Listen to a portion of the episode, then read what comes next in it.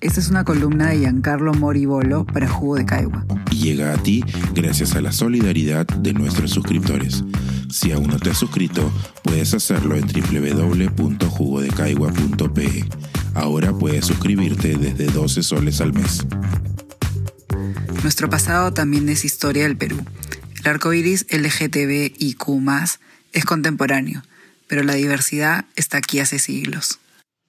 A propósito de la celebración del mes del orgullo LGTBIQ, y la controversia alrededor del Festival de Cine Gay, Lésbico, Trans, Bi, Ausfest Perú, que celebra su vigésima edición, valdría la pena reflexionar sobre la historia de la diversidad sexual y de género en nuestro país.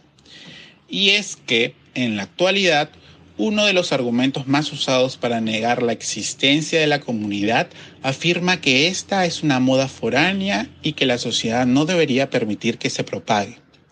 Lamentablemente para los conservadores, el pasado los reta con diversas fuentes que registran individuos fuera de la norma en el pasado prehispánico, colonial y republicano.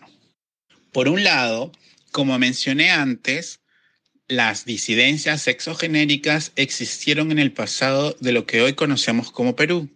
Por ejemplo, en el mundo andino, antes de la colonización hispana, existieron chamanes llamadas cariwarmi, masculino Cari y femenino Guarmi. Ellas cumplieron una labor ceremonial y estaban asociadas a la deidad Chuquichinchay. Asimismo, no se puede dejar de mencionar que, dentro de los huacos eróticos de la cultura chimú, existen representaciones de las sexualidades no heterosexuales. Esta es parte de la evidencia que en ciertas culturas del Perú prehispánico existió una fluidez de prácticas e identidades sexuales. Es en el periodo colonial donde se institucionaliza la relación entre diversidad y pecado, la cual se refleja aún en el uso del Levítico 18-22 por parte de ciertos sectores en la actualidad. Y es que entre el siglo XVI y XVIII en el virreinato peruano se persiguió la sodomía como pecado y delito al mismo tiempo. Gracias a las fuentes históricas, sabemos que las sexualidades disidentes no fueron exclusivas de la cultura andina, ya que los largos procesos judiciales a esclavos españoles, religiosos y autoridades civiles por sodomía así lo demuestran.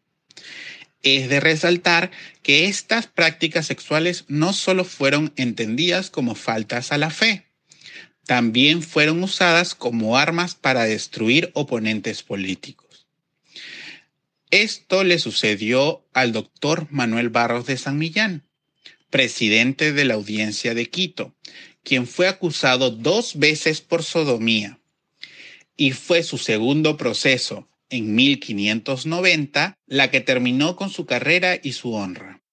Fuera de que la gravedad de la sentencia pudiera disminuir los casos, estas personas terminaron por ser parte de la cultura popular a fines del siglo XVIII y los albores de la República.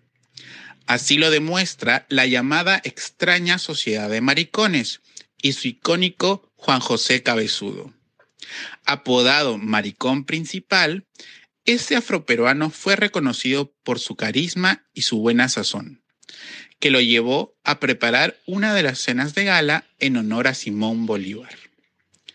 Su relevancia fue inmortalizada en las artes decimonónicas, como es posible observar en las tradiciones de Ricardo Palma, las acuarelas de Francisco Javier Cortés y Pancho Fierro, y la única fotografía que se tiene de Juan José gracias al estudio Curret.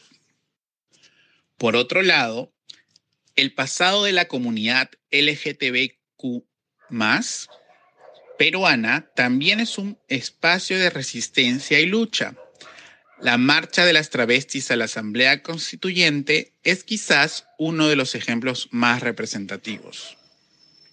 En 1978, en medio de la transición democrática, Tres artistas del espectáculo nocturno irrumpieron en la asamblea del 5 de diciembre. Damonet, Giselle y Francis Day, se presentaron exigiendo que la nueva constitución resguardara la integridad del tercer sexo. Lamentablemente, el escándalo de su presencia opacó su objetivo.